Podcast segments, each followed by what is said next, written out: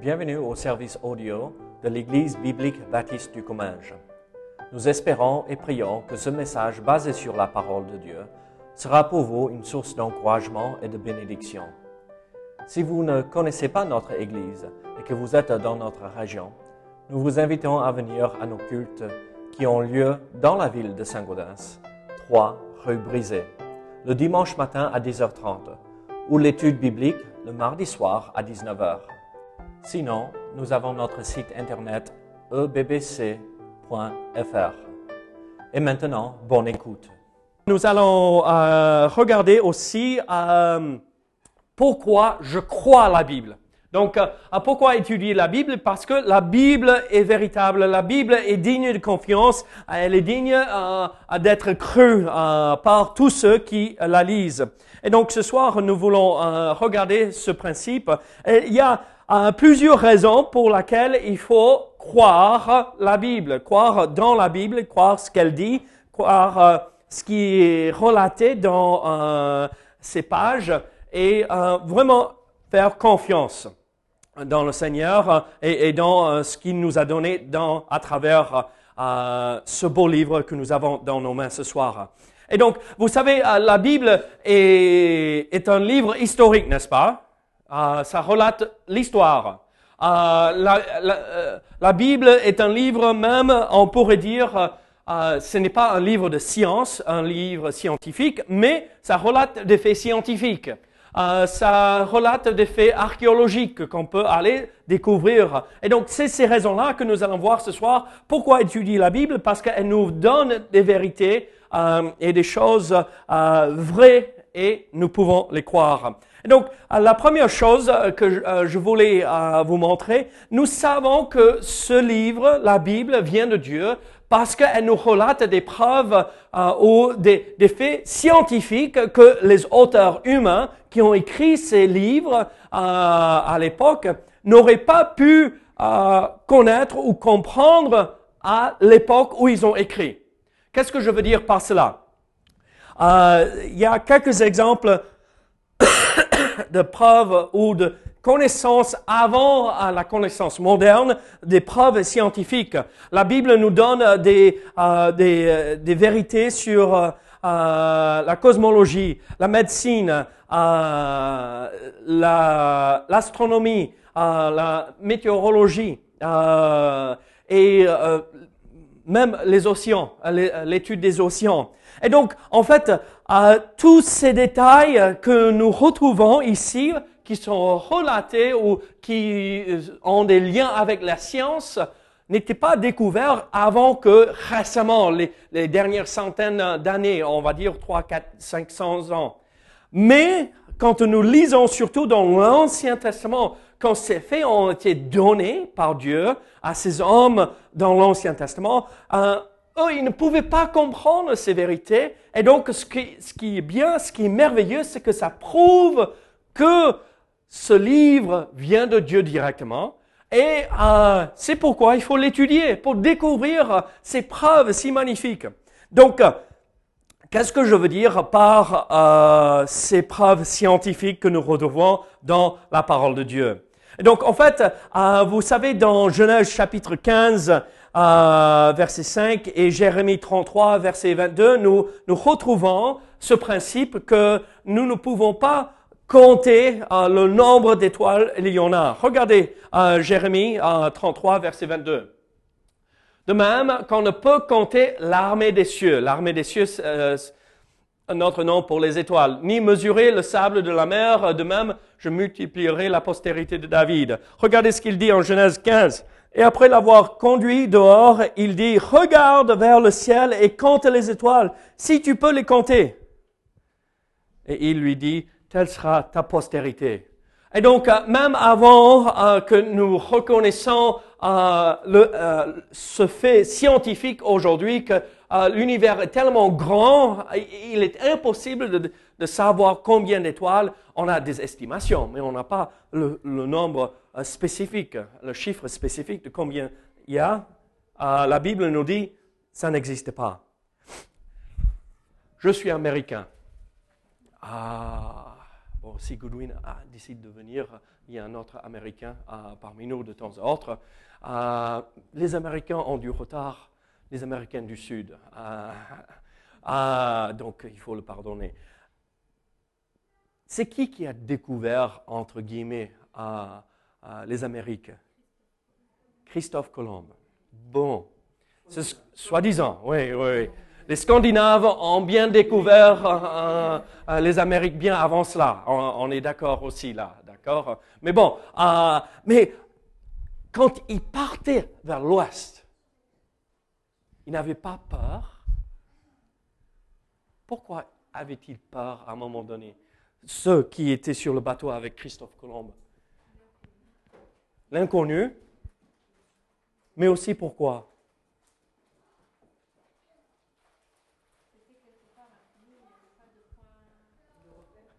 Mais en fait, même à l'époque de Christophe Colomb, ils pensaient que la Terre était plate et qu'ils allaient arriver au bout. Ah, il n'y avait plus rien. Même à cette époque, 1472, euh, quand Christophe Colomb a pris euh, ses trois navires avec lui pour découvrir les, les Amériques, il croyait que la Terre était plate. Mais la Bible depuis longtemps, dit que ce n'est pas vrai, qu'elle est ronde. Regardez à Ésaïe 40, verset 22. C'est lui qui est assis au-dessus du cercle de la terre. C'est qui qui est assis au-dessus? Dieu, n'est-ce pas?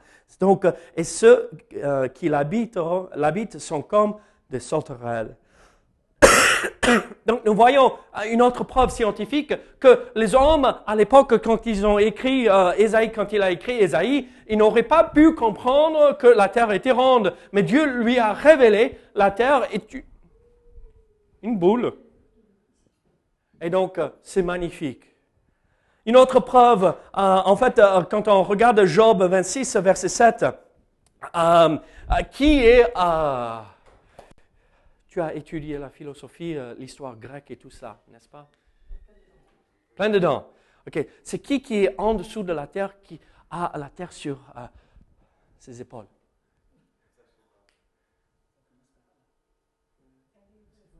Ah, on, come on. Atlas. Atlas. ok. Tout le monde pensait que c'était Atlas euh, où il y avait quelque chose qui tenait la terre en place, ou euh, on ne sait pas. Mais en fait, la Bible nous dit euh, depuis longtemps que la terre, la planète, est suspendue dans, pas un vide, mais juste suspendue dans les airs. Et Dieu la tient là. Regardez Job 26, verset 7. Il étend le septentrion sur le vide il suspend la terre sur le néant. Job, vous rappelez ce que je vous ai dit par rapport à quel est le premier livre de la Bible qui a été écrit? Job. On remonte 4000 ans en arrière maintenant. Que Dieu a suspendu la terre sur le néant, le septentrion sur le vide. Regardez, il y a bien plus que cela. Euh, euh, qu'est-ce qui remonte euh, la côte est des États-Unis? Quel courant?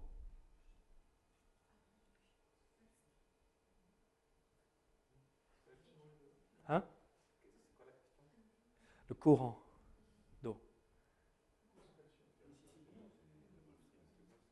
Oui, très bien. Oh non, la, côte Est.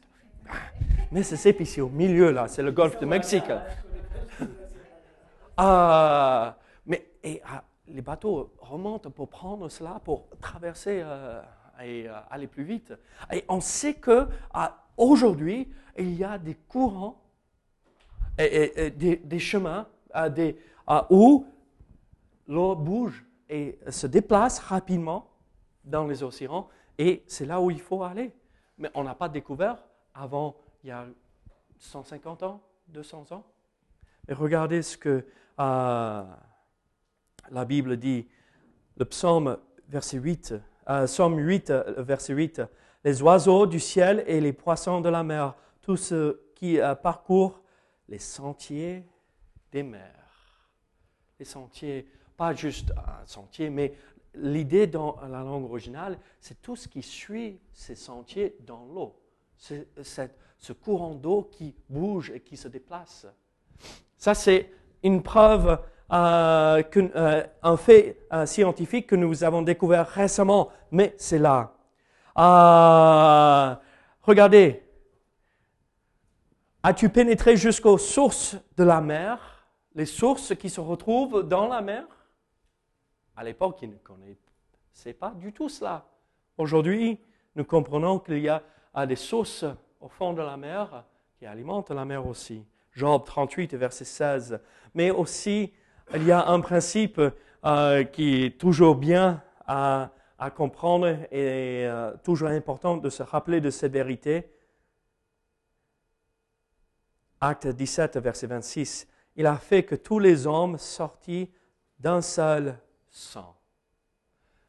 La Bible nous dit depuis longtemps que nous sommes tous humains, tous unis nous sommes tous issus de la même famille.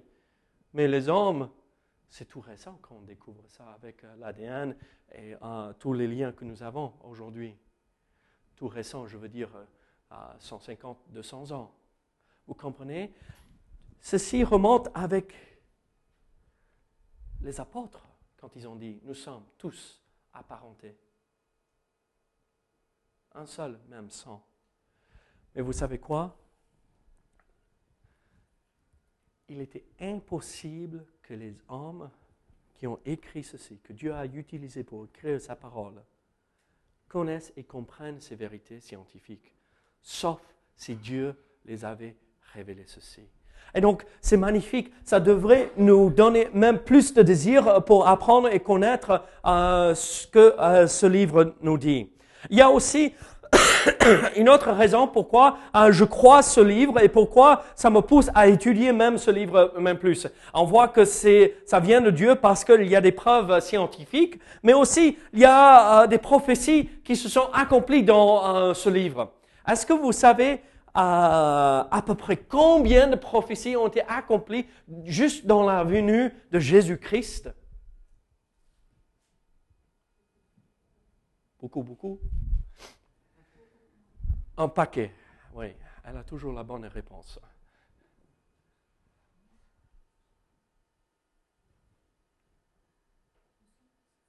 Ah, j'ai entendu 300. C'est 330 et quelques. Prophétie de l'Ancien Testament qui a été parfaitement accomplie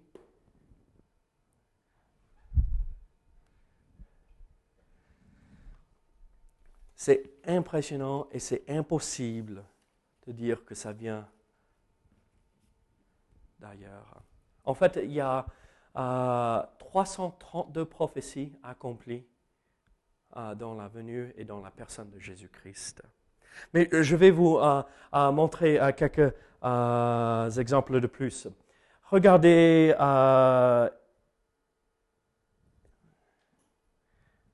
Ésaïe 13. Ésaïe 13, 17 à 22. Ici, nous, en, en, Ésaïe chapitre 13, verset 17 à 22, nous voyons que euh, la chute de Babylone euh, et Babylone, l'ornement des royaumes, la fière euh, parure des Chaldéens, et ainsi de suite. la chute de Babylone est prédite et annoncée 200 ans avant qu'elle tombe. 200 ans avant qu'elle tombe et on sait qu'elle va euh, euh, perdre la bataille, elle sera vaincue.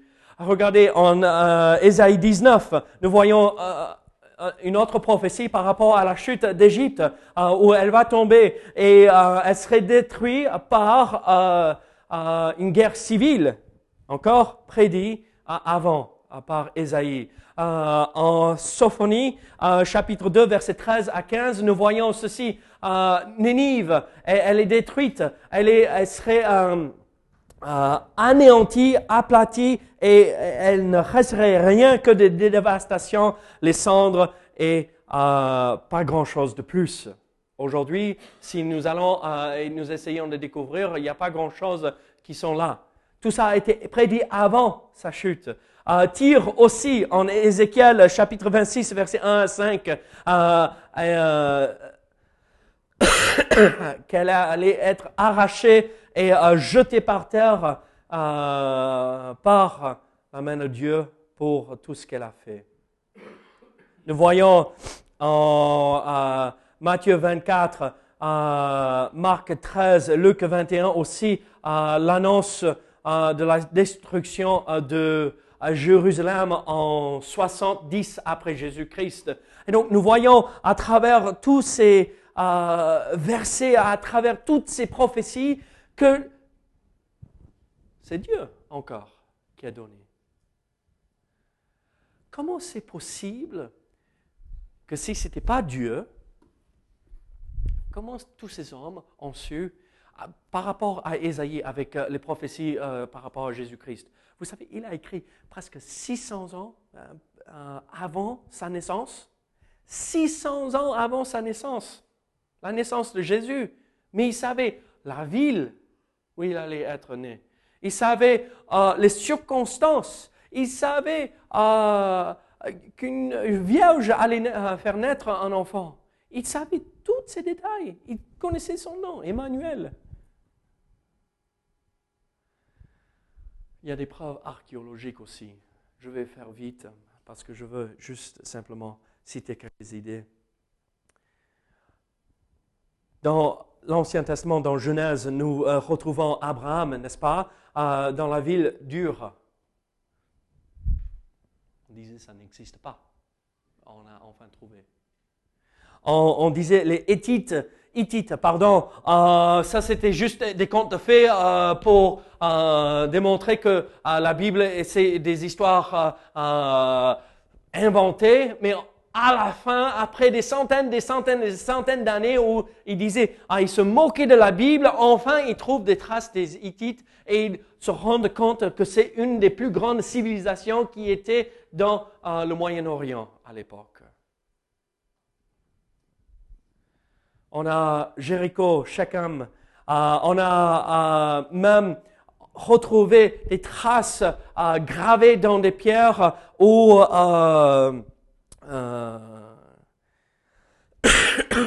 comment euh, quand euh, Marie et Joseph allaient s'inscrire dans leur ville pour être inscrits dans leur maison pour Rome, on, trouve des preuves archéologiques.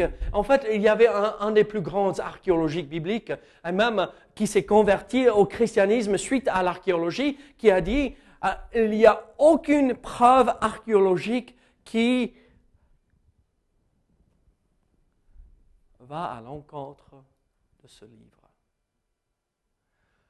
Toute preuve archéologique montre la véracité de ce livre. Wow.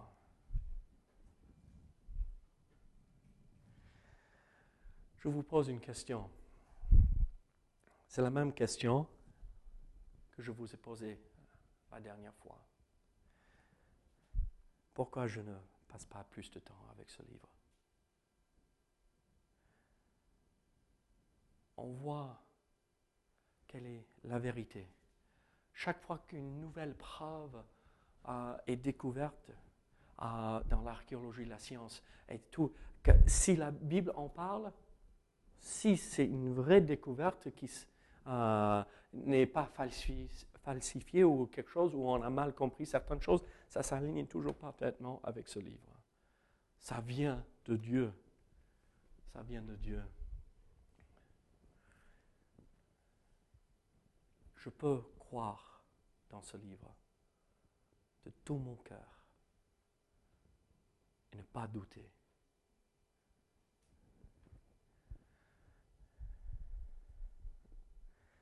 Ça veut dire, euh, quand je vois ce passage en Matthieu qui dit, Venez vous tous qui sont fa- fatigués, chargés, déchargez-vous. Je peux lui faire confiance. Si le reste est vrai, pourquoi pas ce verset?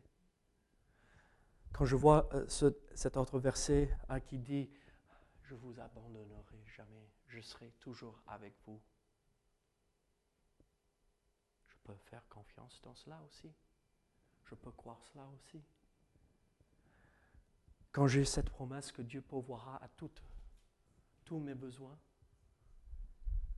ça ne veut pas dire qu'il va donner à Paul cette belle euh, camion, euh, ce beau camion qu'il aimerait bien avoir, hein. mais il pourvoira en moyen de transport, même si ce n'est pas un ami. Il pourvoira toujours aux besoins.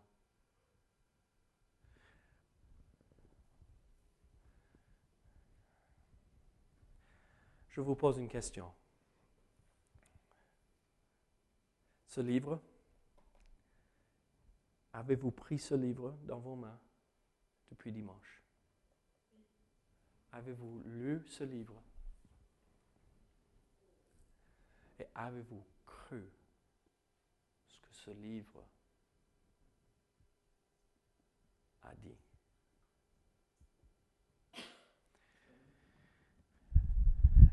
Malheureusement, vous savez comment la plupart des chrétiens vivent? Vous, le savez. Dimanche matin, mardi soir, ou mercredi soir selon certaines églises, ou jeudi soir selon d'autres, mais le reste du temps, il faut enlever la poussière avant de partir pour l'église. Et on ne croit pas tout plus ce qui est dit. Alors mes amis, l'Église, plongez le regard dans ce livre si magnifique et lisez, approfondissez votre connaissance de ce livre parce qu'il est si beau et si magnifique. Avez-vous passé du temps avec Dieu dans sa parole ici ces derniers jours? Prions ensemble. Seigneur, merci pour tout ce que tu fais pour nous. Seigneur, merci pour euh, ta parole. Seigneur, merci euh, que nous pouvons la faire confiance. Seigneur, ce soir, c'était court, c'était simple, mais c'était mon objectif. De nous rappeler qu'elle est digne de confiance. Tout ce que tu nous donnes est vérité dans ce livre. Donc Seigneur, merci. Merci pour ce don, ce cadeau si merveilleux.